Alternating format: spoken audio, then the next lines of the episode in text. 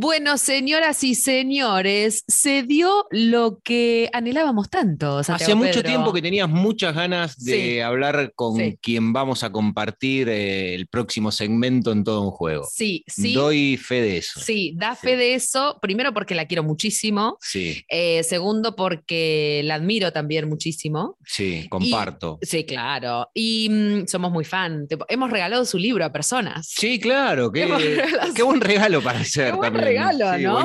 Porque digo, hay poca lectura em, tan profunda y analítica. Hay más quizás de cuestiones históricas, pero no profunda eh, en cuanto al análisis de lo que es el fútbol femenino en nuestro país. Hay poco material bibliográfico en general, pero con ese nivel de profundidad en, no hay. En el recorrido. El, el único es el de. Es el de Gaby Garton. Fuerte ese aplauso, ovación. Hola, Gabriela Carton. Hola, ¿cómo andan? Un gusto verlos. Hace, un montón. Que Ay, hace un montón, querida. Porque bueno, vos te fuiste allá en Australia, ya es Año Nuevo, ¿no? casi, casi llegamos a Año Nuevo. hablábamos en unos días más y ya era Navidad, cielo. Sí, más o menos.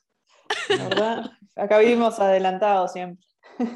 Bueno, y aparte voy a empezar esta entrevista em, con algo que lo tenía pensado para más adelante, pero en la República Argentina, Santiago Pedro. Sí, claro. Em, eh, hoy domingo, sí. aunque esta entrevista la estamos grabando en la semana, pero hacemos el falso vivo. Hoy domingo es el Día de la Madre. Sí, por supuesto, un día muy especial, muy lindo, muy sensible, muy emotivo, de acercamiento con las viejas. Con las viejas, o no tan viejas. y, la, miro a Gaby y digo, ¿cómo me debe estar puteando? ¿no? las viejas y de lo que. No, pero para, ¿qué, estás queriendo decir? Porque quizás hay mucha gente que no se está enterando. ¿Acaso le podemos decir feliz día a Gaby Garton también? Gracias, primer, primer día de la madre, pero qué sé yo, medio raro. Es medio raro, es medio raro. Mira, yo te voy a decir una cosa, te voy a contar algo em, que a mí me pasó una vez, que me lo dijo Julia Mengolini, cuando yo estaba embarazada de Catalina, y me agarró una vez en el pasillo de la radio y me dijo, vos ya amás a eso que tenés ahí adentro, ¿no? Yo la miré y le dije, ¡uh, qué fuerte! No sé si ya lo... Aparte, Cata todavía en ese momento no pateaba nada, era como que yo tenía una panza, pero no sé, boluda, si llamo a eso que hay ahí adentro. Es, como fuerte. ¿Qué siente Gaby Garton? ¿De cuántas semanas estamos? Ya voy, a ver, bueno, el domingo voy a estar de 24, justo. 24 semanas, entrando o terminando el sexto mes, así que, sé yo. Em, ahora ya siento movimientos del bebé bastante fuertes. Parece que, que, ya le va a gustar el fútbol porque está pateando bastante.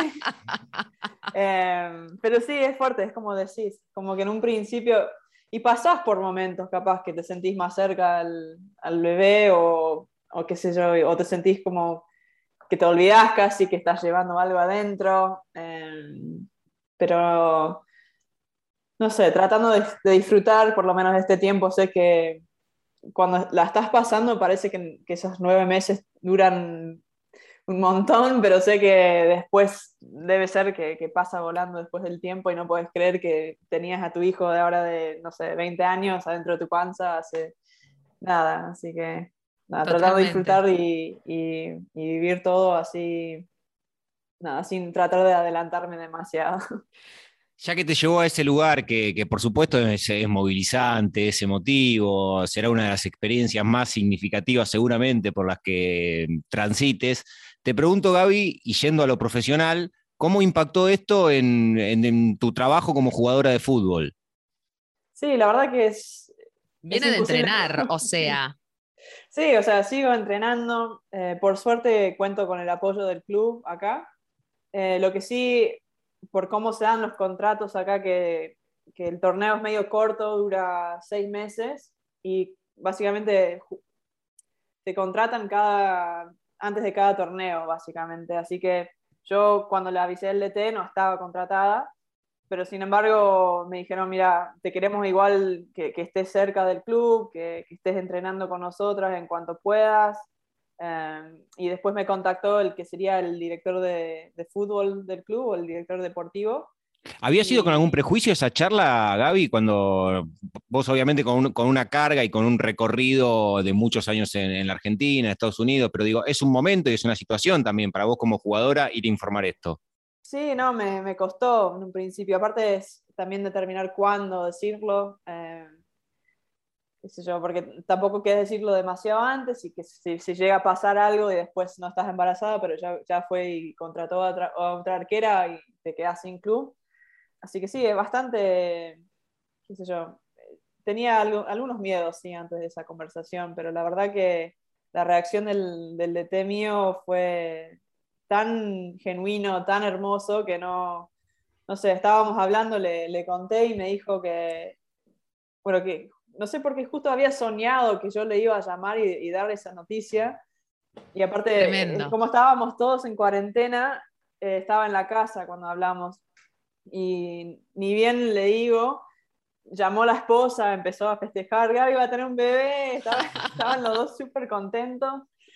Y no, fue, fue realmente lindo. O sea, sí, como decís vos, o sea, llegando de, por ahí de Argentina, de, de, que depende también mucho del club y la gente que tenés cerca en cuanto a cómo lo toman a esa noticia, pero no, no podía haber esperado una mejor respuesta, la verdad. Y como les decía, también desde el club me han brindado un, como otro tipo de trabajo que, que, voy a estar seguir cobrando y, ser, y seguir siendo parte del club aún durante todo este tiempo eh, hasta el torneo que viene. Así que... Gaby, es, es re importante lo que estás diciendo porque yo me acuerdo eh, que fue el año pasado eh, cuando la FIFA anuncia medidas históricas para el fútbol femenino sobre la maternidad y acá me, abrí la nota para, para poder tener todas las, las, resoluciones, ¿no? Que digo, una de las reglas más importantes que, que proponía era que los clubes estaban obligados a garantizar 14 semanas de baja remunerada a, a las jugadoras que hayan quedado embarazadas y también de esa manera poder facilitar su reincorporación a, su puesto de trabajo después del parto, ¿no? ¿Cómo, cómo es allá, digamos, en, Australia? ¿Cómo se rige? ¿Esto es válido allá? Porque acá en, en, la República Argentina, la verdad que hoy por hoy no hay casos como para saber si se cumple. Em, obviamente estas reglas son de la FIFA, eso quiere decir que eh, es para todos los clubes, pero hasta que no suceda, viste, no sabemos si se cumple. ¿Cómo es allá? Y acá eh, creo que en el convenio colectivo de trabajo tienen eh, unas estipulaciones, las cláusulas que, son, que tratan la maternidad y sí, básicamente te tienen que cubrir. El tema es este, como te digo, el tema de los contratos es medio complicado acá porque... Claro. A ver, yo, por ejemplo, me embaracé antes de que empiece el torneo, así que no estaba contratada, pero si te llegas a, embarazar durante el torneo y estás solamente contratada por ese torneo, después no sé si el club tiene responsabilidad cuando, claro. cuando volvés a, arrancar. Pero se supone, se supone que sí. O sea, las protecciones que tienen acá, la verdad que son bastante adelantadas. Y hasta también hay estipulaciones sobre el cuidado, que eh, para las madres, porque acá el torneo, bueno, ahora se cambió el nombre, pero bueno, el, torneo federal es, federal, justamente viajas entre estados y como Argentina, Australia también es enorme, así que cada vez que tenés que jugar un partido de, visitante, viajas en avión, casi menos, al menos que hay ah, otro club en tu ciudad, que acá tenemos dos clubes profesionales, pero em, también en, el convenio colectivo de trabajo tienen algo que dice que el club tiene que dar una pieza sola, digamos, cuando viajas con, con hijos, eh, que tienen que dejarte viajar con alguien que cuida al bebé, pero bueno, es el, tema que está, el costo del cuidado está sobre la jugadora, así que es algo que todavía hay que seguir peleando. Y creo que FIFPro, una de las cosas que ellos proponían, que no, no fue incorporado todavía por la FIFA, era justamente ese tema de cuidado, porque claramente una parte es el embarazo, la recuperación a la vuelta a la cancha y después otra cosa es el tema del cuidado, que, que, también para muchas es un motivo por el cual dejan de jugar. Por, claro. Que sí, es, es complicado. Retomo lo que decía Natu en el comienzo de la entrevista, Gaby, y hacía referencia a tu libro y a esto último que estás eh, haciendo mención, que tiene que ver con, tu experiencia, tu recorrido por Australia como, como, jugadora. Y te quiero preguntar, porque además de ser futbolista, vos tenés una carga eh, académica y debe ser inevitable para vos, ¿no? Cuando llegás a, otro país con condiciones distintas. Es claro, no, no, eh, ponerse a ver, bueno, qué es lo que pasa con mi actividad en este país. Y te quiero preguntar desde ese lugar, ¿qué te encontraste en Australia? Sí, es otro, otro panorama, eso sí. Em, es, como que acá es más parecido por ahí lo que encontraste en Estados Unidos en cuanto a que el fútbol acá no es el deporte principal de los varones. Acá el deporte hegemónico, si lo quieres decir así, de los varones, em, bueno, acá en Victoria, en el estado donde estoy yo, es el fútbol australiano. Si no lo vieron nunca, búsquenlo en internet, es el deporte más raro que existe. pero acá son súper fanáticos, a mí me parece horrible, pero bueno, es como una mezcla entre el fútbol, el rugby, el básquet, lo que vos quieras. Em, y después en otras partes del país es el rugby. O sea, Bien. que los que juegan al fútbol em, generalmente son hijos de migrantes o por ahí no, no engancharon a jugar el deporte principal de los varones. Así que me parece que ahí la entrada de las mujeres ha sido por ahí un poco más fácil, pero sin embargo, al, ser un deporte más de inmigrantes, acá hay una población enorme eh, de inmigrantes europeos, sobre todo griegos, italianos, eh, croatas, hay muchos croatas, eh, también de otras partes de Europa del Este. Y los clubes que ellos fundaron acá también tienen eso de a veces ser muy cerrados a las mujeres. Así que tenés como es raro. A nivel nacional por ahí no tenés tanta resistencia a que las mujeres jueguen al fútbol, hasta las Matildas, que es la selección nacional sí, claro. Eh, de Australia. yo creo que acá la gente podría nombrar más Matildas que, que, jugadores de la selección masculina, por ejemplo. Mira. Eh, pero en cuanto a los recursos que les brindan eh, reales a las jugadoras acá mientras se van formando, Em, y hasta también comparando sueldos y condiciones en, las ligas profesionales. Em, yo diría que estamos mucho mejor que en Argentina, pero no estamos igual de igual, igual a igual con los varones acá. Claro, quizás algo más similar a lo que pasa en Norteamérica, ¿no? ¿Puede ser? Un poco en ese sentido, como que, digo, venden más la, la, selección femenina, se venden más camisetas, llenan más estadios, pero siguen cobrando más los chabones igual en la selección es diferente. Ellos, está buenísimo lo que hicieron, pudieron lograr una, también, porque es diferente, las, las Matildas están contratadas por la federación. Claro. Tienen un contrato eh, que también es, es, genial porque eso suplementa, o básicamente lo que cobran en los clubes suplementa lo que cobran con la selección. Y sí o sí todo el año están cobrando un sueldo. Eh, y bueno, ellas negociaron ese contrato porque tienen una muy buena relación también con la, asociación de jugadores acá y lograron, ellos, yo creo que ellos lograron el primer convenio colectivo igualitario eh, con los varones. Con los salarios. Que, los, que los sueldos sean iguales, pero cobran la misma eh, porcentaje, el mismo porcentaje de los ingresos que entra por su cuenta, digamos. O sea, si a las Matildas les entra un millón de dólares, y ellas creo que reciben, no sé, un 50% de lo que entra, reciben eso. Y si los varones reciben, o sea, si ingresan... Sí, en proporción es lo mismo, digamos. Sí, que eso, es, bastante fuerte, o sea, que hayan logrado eso la mayor diferencia. Em, Gaby, recién nombrabas a, FISPRO en, relación al lugar importante también que, empezó a ocupar cuando se habla de, reclamos de derechos y, demás. Em, se cumplen 160 y pico de días. Eh, hoy son 161, lo estamos grabando esto el, miércoles, para el domingo van a ser un par más, de la denuncia que hicieron un grupo de jugadoras en, relación a, un director técnico.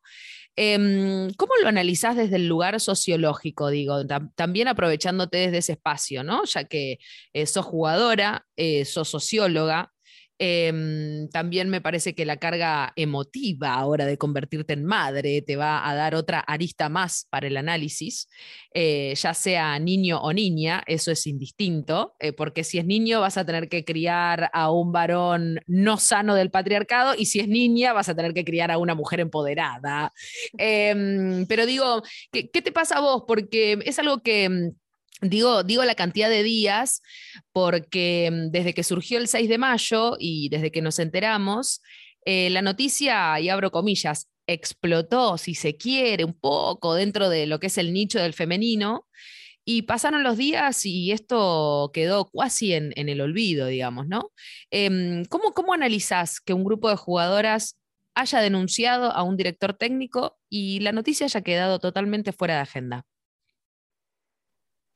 Sí, es, triste. Para mí también es eh, una falla por parte de varios actores, me parece. Em, yo diría también de los medios, o sea, no de las que... sé que hubo un montón de periodistas eh, feministas, eh, compañeras que publicaron notas súper importantes y que siguen tratando de meter, pero no sé, me parece que, de los medios hegemónicos dejaron la denuncia bastante por lado. No sé si es porque no, no salió el nombre y justamente es por eso, pero a mí me parece que también parte del proceso es hacer una investigación propia y, bueno, después con esos datos eh, por ahí buscarlo vos. Y lo mismo por ahí con la asociación, con la federación. Eh, me parece que, qué sé yo, ahora, sobre todo viendo lo que está pasando en Estados Unidos, eh, a mí me parece que como federación también vos tenés lugar y, no sé, la posibilidad de, redimirte, porque, claro, ellos tenían contratado a este tipo y como federación tenés la posibilidad por ahí de lanzar una investigación propia eh, sacarlo de la, de la, asociación o de, tu organización y, después como, redimirte diciendo que bueno, apoyamos a las jugadoras y justamente no, no lo vamos a tener más incorporado a nuestra, nuestra institución por estos motivos. Pero, pero no sé, me, parece que en, en, silencio el que gana es el que es, justa, no, es, no son las víctimas, sino...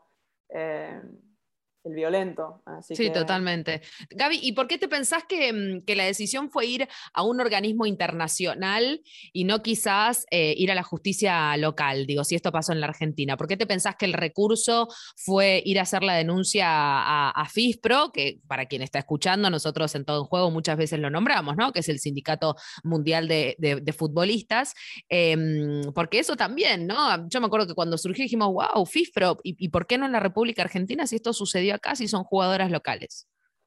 Sí, a mí me parece que, tiene que ver un poco con la falta de, recursos que tienen las jugadoras en cuanto a la justicia en el deporte.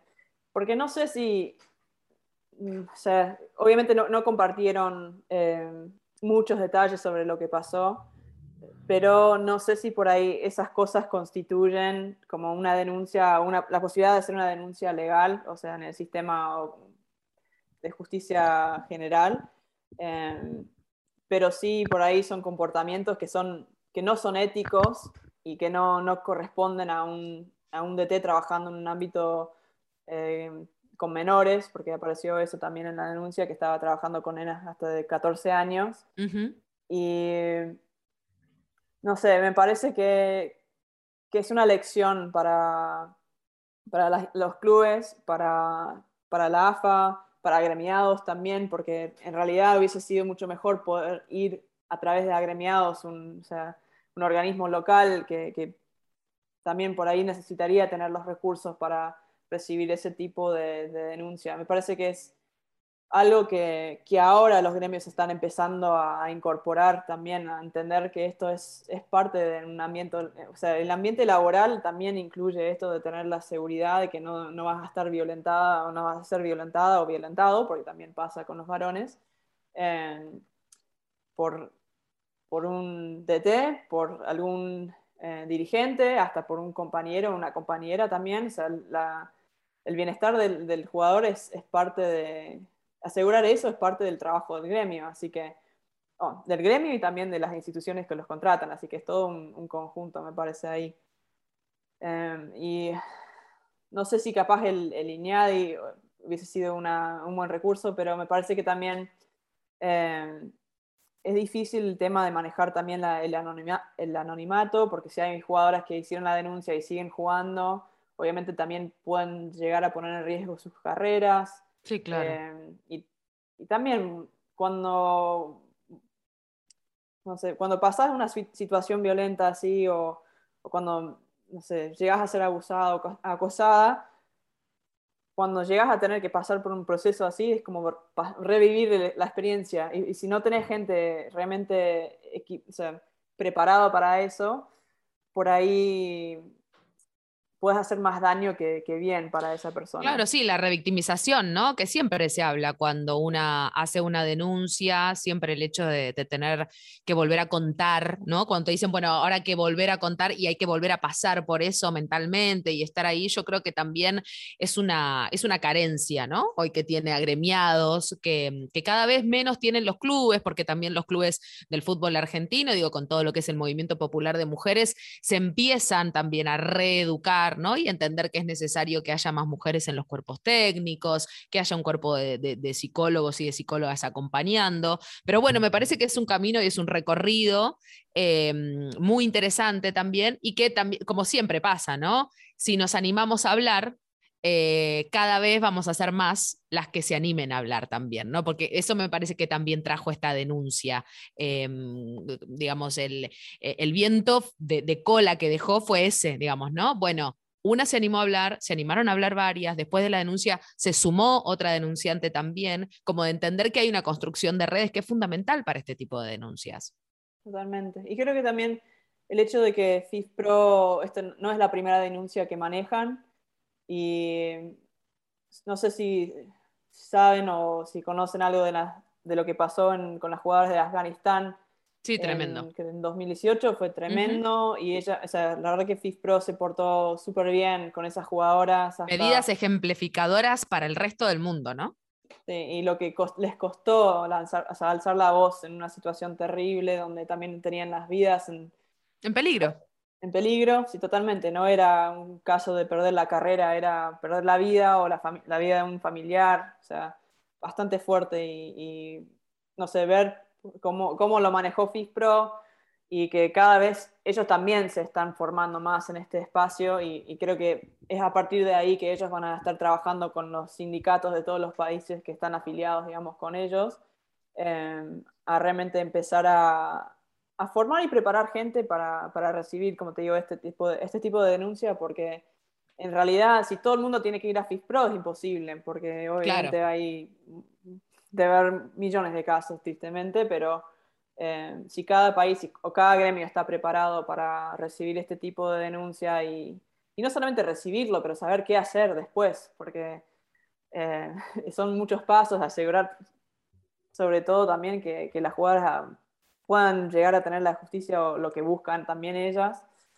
Eh, o como te digo, también ellos, porque no es justo, lo que pasó en Independiente, por ejemplo, ¿qué pasó? Nada, quedó ahí. O sea, si Agremiados por ahí estaba preparado, podría haber sido parte de un proceso por ahí... Eh, más justo y más claro, más Justo y más claro, totalmente. Así que eh, imagínate que para los varones es aún más difícil a veces alzar la voz. Dicen que eh, tardan generalmente como 20, 25 años en, en poder hablar de, de, de, abuso sexual, o sea, los varones. Así que son, temas que por ahí, a mí me parece que, la entrada de las mujeres empieza a abrir eh, como un cajón que estuvo cerrado durante muchos años, pero que no sé, no sé si escucharon también hay algunos que dicen que, bueno, por eso las mujeres no tienen que estar en el fútbol, ¿no? Porque empiezan a pasar estas cosas, pero no, las cosas siempre están las feministas? Están saliendo a la luz, ¿viste? Están saliendo a la luz y bueno,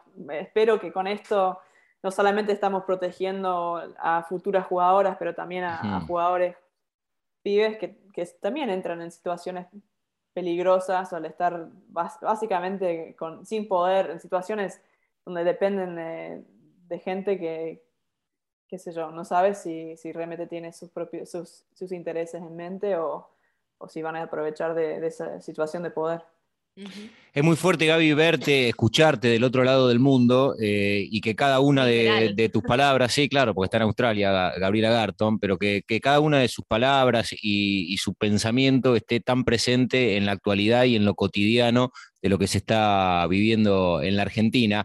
Y en relación a esto también te quiero preguntar por algo que, fue parte de tu carrera, que, imagino que en algún lugar este, debe estar y que tiene que ver con uno de los cambios, desde el punto de vista deportivo más fuerte que se dieron en el fútbol femenino en el último tiempo, que es en el seleccionado, con todo el movimiento que ha generado y vos habiendo sido parte hasta hace muy poquito de, la selección argentina. ¿Cómo, ¿Cómo, lo viste desde allá? Si todavía eh, estás pendiente de lo que está pasando, es un cuerpo técnico que vos conocés, si en tu proyección como, como arquera estás siempre pendiente de, poder volver a, la selección argentina, ¿cómo, ¿cómo estás viendo todos estos últimos meses de selección argentina? No, yo creo que estoy esperanzada, me parece que sería el término optimista. O sea, obviamente voy a estar un tiempo sin poder jugar, pero eh, nada, estoy en contacto con, con el entrenador de arqueras, eh, también eh, con algunos más del cuerpo técnico, así que están siguiendo mi, mm, no sé, no sé si recuperación es la palabra, porque no es una, no, es una lesión, pero bueno, del, del proceso. Tu embarazo, tu embarazo, están siguiendo tu embarazo, le mandas las ecografías, todo. y, y, nada, no, no sé, trabajando y viendo, capaz, obviamente con la meta de, estar disponible por ahí para la Copa América del año que viene. Eh, después, obviamente, va a ser decisión del cuerpo técnico si me llevan o no. o sea, la verdad que, que hay ah, un grupo de arqueras bastante fuerte también, así que entiendo si, si, por ahí no me llega la oportunidad en ese momento, pero bueno, con la mira en, en el Mundial sí o sí, o sea, que se, se hace acá. Así que imagínate. De local, de local, Gartón. No, no, no, acá se están ya volviendo locos por, por el Mundial Femenino. Están eh, preparando un montón de cosas, se está moviendo. ¡Mira vos! sí. está generando mucha. Eh, mucha anticipación y, la gente se ¿Cómo, está... ¿Cómo que Gaby ahí nos sorprendes, no? Porque todavía, lo vemos lejos. Bueno, Argentina se tiene que, se tiene que clasificar, pero que vos desde allá digas, están preparando un montón de cosas, decís, wow, como que lo pone más cerca también. todo. No, eh, no, se están haciendo, porque acá no tienen un predio como AFA, no tienen un lugar donde entrena siempre la selección y bueno, es parte de de esto, de lo que trabajo el Mundial, es que ahora están construyendo un centro de entrenamiento, pero solamente para las Matildas, es únicamente para las mujeres. Creo que capaz que también lo prestan por ahí a otras selecciones eh, femeninas del país, pero te digo que está generando mucha inversión en lo que es el deporte, el fútbol femenino, sobre todo a, nivel club, o sea, inferiores, de nenas. Eh, después creo que también están haciendo algunos trabajos en los estadios, adecuándolos para sobre todo para acceso para gente con eh, discapacidades, pero eh, no. Muy primer mundo, muy primer mundo. ¿Cómo estás para alojar periodistas, Gaby? Mira, tenemos experiencia en maternar, en paternar, así que podemos ayudar en la casa. cuidarlo al crío o a la cría, ¿eh? Somos buenísimos como padres, ponele. bueno, que vengan, vengan, vengan nomás. Ah, bueno, ya lo dijo, ya lo dijo. Sí. Gaby, no, no te queremos ocupar eh, mucho más tiempo. Em, tenemos este, muchísimos temas por hablar, pero también uno de ellos tiene que ver con, eh, recién lo hablábamos, ¿no? Y es, y es algo que, que siempre nos ocupa muchísimo cuando, hablamos del fútbol femenino y sobre todo del, doméstico, del, local, y que creo que es algo que se, sigue dando. Y ahora con la televisación, eh, también te queríamos preguntar de eso. Em, ¿por, ¿Por qué crees que siempre el, puesto, digo siempre desde un tiempo a esta parte, pero quizás está mejorando en el último tiempo, pero ¿por qué pensás que el puesto de arquera eh, sigue siendo como el puesto deficiente, si se me permite el término, o el, puesto faltante de ofertas, ¿no? Eh, de, jugadoras y, de arqueras en, nuestro país fundamentalmente? Eh, y, lo digo también pensando hasta, si querés, en el porte de las jugadoras argentinas, que, que también dentro dentro de lo que es muchas jugadoras eh, son jugadoras o son delanteras o son defensoras y después terminan ¿no? constituyéndose como arqueras porque, bueno, faltó la arquera, entonces se puso a atajar, atajaba bien y listo. Pero digo, ¿por, qué pensás que, sigue siendo una deficiencia en el fútbol local eh, el puesto de arquera? Yo creo que es por la falta de inferiores todavía. Eh, si ves cómo se forman los varones en, Argentina, es como que cuando arrancás de, chiquito ya tenés un equipo bastante armado, eh, con, no sé, yo me, acuerdo viendo los, los, chiquitos en River y veías que estaban jugando en cancha grande con, con ocho años más o menos, pero ya ahí tenés un equipo armado y sí o sí vas a tener algún arquero. Y ya se están preparando como arqueros, ya tienen preparador de arqueros, o sea, están trabajando en eso desde chiquitos a diferencia de las mujeres que muchas empiezan jugando en, la calle con amigos, con hermanos, con eh, compañeros del barrio o, por ahí en un club de varones, pero muy rara vez vas a ver a una que se mete directamente al arco. Eh, pero yo creo que eso va a empezar a cambiar en cuanto a que se empiezan a abrir también las inferiores para, las nenas. Eh, creo que hablan muy bien también de, de Lara, la arquera, una arquerita Lara de Esponda, Lara Esponda, que tiene, Lara Esponda tiene el número 30 en su camiseta, pero tiene 15 años, la mitad. Me acuerdo que cuando televisamos el primer partido que a mí me había tocado River Excursionistas, era el Día del Niño. Y dijimos, che, bueno, a Lara hay que decirle feliz día todavía, ¿no? Porque tiene 15 años, está abajo de los tres palos jugando de titular, pero 15 años tenía. Tiene, va. Sí, para mí es, es eso, va a ser también y aparte ahora que los clubes están empezando a tener preparadores de arqueras, que eso es clave, antes no había nada, yo me acuerdo llegué a River y, a veces se ponía a patearme eh, el DT de ese momento que, se, acaba se, moría de risa, pero bueno, era, era lo que había. Eh, pero no, yo creo que, con el tiempo es, un puesto muy particular, es, o sea, estás jugando el mismo deporte, pero casi que no. O sea, tenés que tener un montón de otras, otros aspectos de tu juego que, por ahí un entrenador cualquiera, una entrenadora no, no entiende bien y necesitas realmente una persona especialista en, en, el puesto para poder eh, llevarte a ser la mejor arquera que pueda ser. Y sí que a mí me parece que va a ser una cuestión de, tiempo y que eso ya va a ir cambiando. Yo creo que vamos a ver cada vez más Laras eh, y, vamos a ver que ese puesto se va a ir ocupando. Y yo creo que también eh, en cuanto a que las, las nenas empiezan a tener ídolas en el arco, viendo a Vanina en el Referentas, ¿no? Referentas, sí, claro. Totalmente, o sea, eso también. antes era como que quién quiere ir al arco y mandan por ahí, pobre, la gordita, la que no, quiere correr o la que menos coordinación tiene en la cancha y, y, bueno, después van a empezar a ir como voluntarias van a querer ir al arco. Eso espero. Estamos llegando, estamos llegando al final de la nota. Gaby, te quiero preguntar para saber qué llevar cuando vayamos al Mundial de Australia. ¿Qué es lo que más extraña? Dulce de leche, alfajores, yerba, choripán, ferné, cumbia. Bueno, pero ya va a dejar de estarlo cuando. cumbia en el vestuario. ¿Qué, ¿Qué es lo que más extraña de todo eso?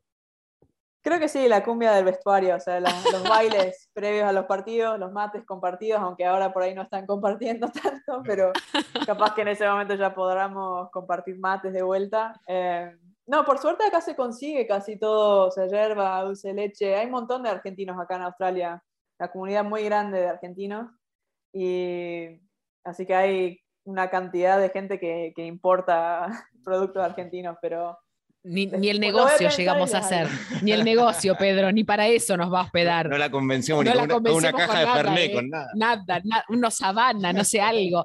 Gaby, eh, quedan pocos minutos, solo decirte, eh, ¿cómo está el estudio? ¿Cómo sigue? ¿Ya está esa tesis? Atenti, que yo quiero Guerreras 12. ¿eh?